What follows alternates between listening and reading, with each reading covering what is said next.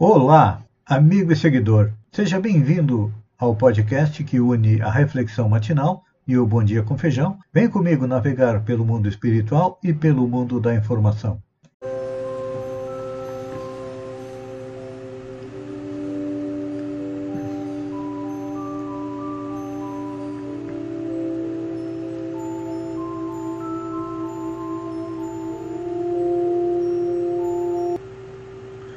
Olá, amigo e seguidor. Seja bem-vindo à nossa live diária da Reflexão Matinal, onde eu e você vamos em direção ao nosso coração para lá, como jardineiros espirituais, elevar templos às nossas virtudes, ou seja, fazer com que elas cresçam, floresçam e frutifiquem, porque são elas, as virtudes, as qualidades, que nos aproximam da felicidade. E, ao mesmo tempo, temos que cavar masmorras, ou seja, eliminar de nós nossos vícios e os nossos defeitos que nos causam dor e sofrimento. É um trabalho lento, contínuo, que levaremos muitas encarnações ainda até chegarmos à condição de bons espíritos, mas estamos a caminho. Já estamos próximos já temos aí muitas virtudes dentro de nós, algumas já colocamos em prática, outras não. E então, hoje, segunda-feira, dia em que o clima vai nos auxiliar, o frio não estará tão rigoroso, há uma previsão de um clima de primavera, então, vamos dar mais um passo em direção da nossa felicidade, compreendendo uma das leis que rege o universo, que é a lei de igualdade. Normalmente nós não conseguimos compreender o porquê das desigualdades que existem no planeta. Uns ricos, outros, outros pobres, uns mais felizes, outros sofrem mais. Isso se deve à condição evolutiva de cada espírito que é diferente uns dos outros. Pois é.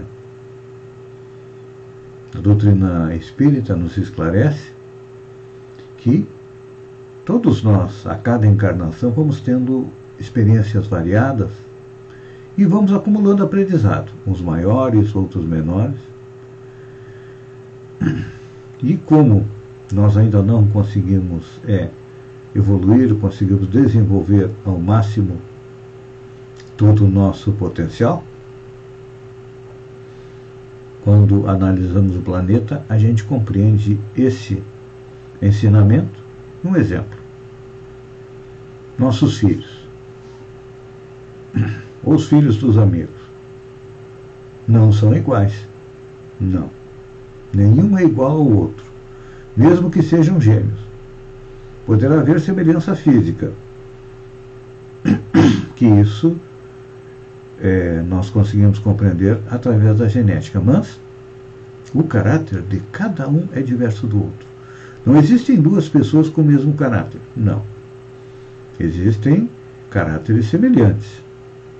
Mas, à medida que vão crescendo, principalmente nas crianças, vai ficando evidente tudo aquilo que o espírito já foi é, nas encarnações passadas. Então, é, só nas nossas famílias nós vemos aí uma grande diversidade. E quando nós vamos analisar o planeta como um todo, nós percebemos que tem espíritos que estão ainda lá no início da sua evolução, nos primeiros degraus da perfeição. Temos outros que já fizeram algumas conquistas.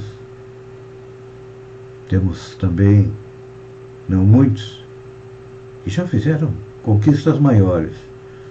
São aqueles que servem de exemplo para nós.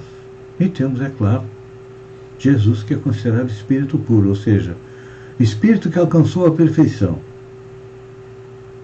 e veio ao planeta há dois mil anos atrás para nos exemplificar como deveríamos agir para conquistar a tão sonhada felicidade. E nos deixou dois mandamentos: ama a Deus e ama o próximo. Eu sempre digo que para amar a Deus e amar o próximo, primeiro nós temos que nos amar, gostar de nós mesmos. E quando a gente se olha no espelho, aquilo que nós vimos não nos agrada muito, não. Por quê? Claro, somos espíritos em evolução, ainda temos um pouco, não vou dizer muito, um pouco de orgulho, vaidade, ciúmes, ódio, agressividade, maledicência, intolerância, impaciência. Tudo isso são como pontos de sujeira dentro de nós que nós temos que eliminar, temos que varrer. Mas como fazemos isso? Procurando ir para o lado contrário, ou seja, estimulando as nossas virtudes. Eu vou elencar algumas virtudes aqui e eu gostaria que você escolhesse, amigo e seguidor, qual delas vai trabalhar nesta semana. Nós temos a virtude principal, que é a mais difícil de conquistar, que é a humildade. Todos nós não somos humildes, não. Ainda somos muito orgulhosos, muito egoístas. A humildade vem a partir do momento que a gente começa a vencer o orgulho e o egoísmo. Temos a modéstia. A sobriedade, é, é importante a sobriedade. A gente se intoxica de álcool, de fumo, de drogas, porque falta alguma coisa, então ele busca. Neste companheiro, a satisfação é, das suas necessidades psicológicas, então. Procure ajuda. Nós não estamos sozinhos. Estamos analisando a lei de sociedade, onde diz que todos nós precisamos uns dos outros para evoluirmos então.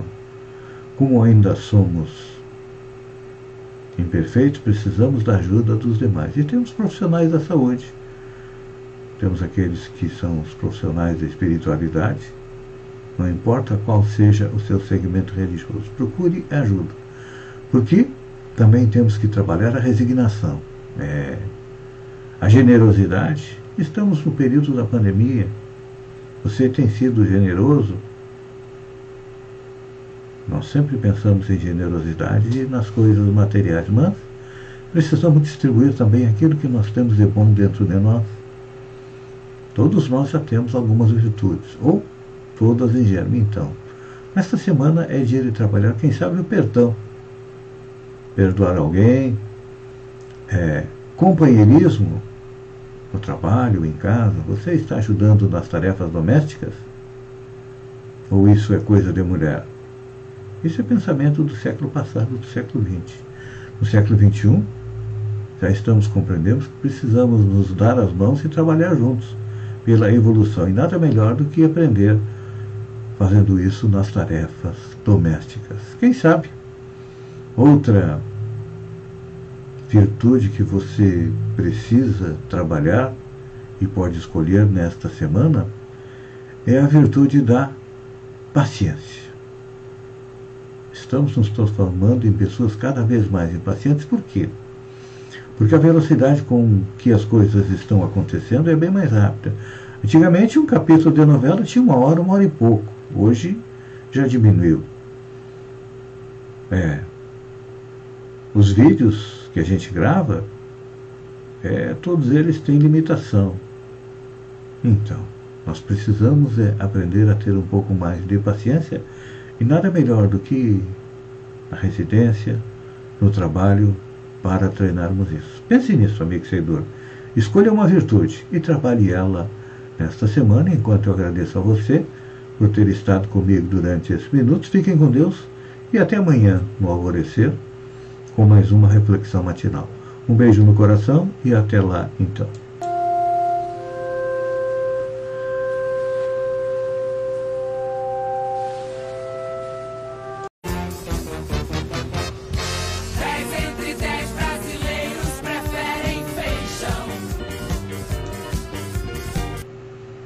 Olá, amigo e seguidor. Seja bem-vindo à nossa live do Bom Dia com Feijão, onde eu convido você, vem comigo, vem navegar pelo mundo da informação com as notícias da região, Santa Catarina, do Brasil e também do mundo. Começamos com notícias da região. Reajuste de servidores de Balneário Gaivota. Dois fatos devem unir novamente vereadores e funcionários públicos de Balneário Gaivota em busca de reajuste salarial. O primeiro fato foi o governo do estado conceder reajuste para o magistério. O piso ficou em torno de 5 mil reais. O segundo foi o projeto de lei, o reajuste concedido pela prefeita Gislaine Cunha aos funcionários públicos de Sombrio, onde ela conseguiu na justiça o direito de manter o reajuste. Então, agora não tem mais porquê o prefeito Quequinha dizer que não concede reajuste aos funcionários porque a lei não permite. A justiça está concedendo este reajuste, assim como o governo do estado. Covid-19, boas notícias. Herme Meleiro se destacam na região como os melhores municípios na condução da pandemia. Os dois estão sem casos ativos e também sem casos novos. Ermo está há 15 dias sem casos de Covid. E também o município de Mereiro está há seis dias. Na outra ponta, Araranguá tem o maior número de casos ativos, 59, e casos novos, 7. Depois vem Passo de Torres com 13 casos ativos e 2 casos novos. Falando em variante Delta, hum, no estado, a maior preocupação com novos casos da variante Delta do coronavírus é com as pessoas não vacinadas ou parcialmente imunizadas. Já são 36 casos em 20 cidades. Segundo Eduardo Macário, superintendente da Vigilância da Saúde, por enquanto são casos não tão graves, sem tanta hospitalização e mortes. Atualmente, 140 mil pessoas não voltaram para tomar a segunda dose da vacina contra a Covid-19. E aí nós temos o caso do Tarcísio Meira, que mesmo com as duas doses contraiu a Covid e retornou à pátria espiritual. Especialistas explicam que quanto mais avançada a idade, é menor a imunização. Pessoas com mais de 80 anos, mesmo com é, duas doses de vacina, tem só 49% de chance de imunização, ou seja, tem 50% de chances de contrair o coronavírus e, é claro, vir é a morrer. Então, você que não se vacinou, se vacine. Você que é contra a vacina, prepare-se porque a variante Delta pode estar caçando você. E olha, esta semana terá temperaturas próximas às temperaturas de verão. É, Nesta segunda-feira, os catarinenses do sul e do oeste vão ter temperaturas um pouco elevadas. A previsão é que fique entre 25 e 27 graus centígrados. Nas demais regiões varia entre 19 e 21. Para amanhã, terça-feira, as temperaturas sobem um pouco mais, chegando a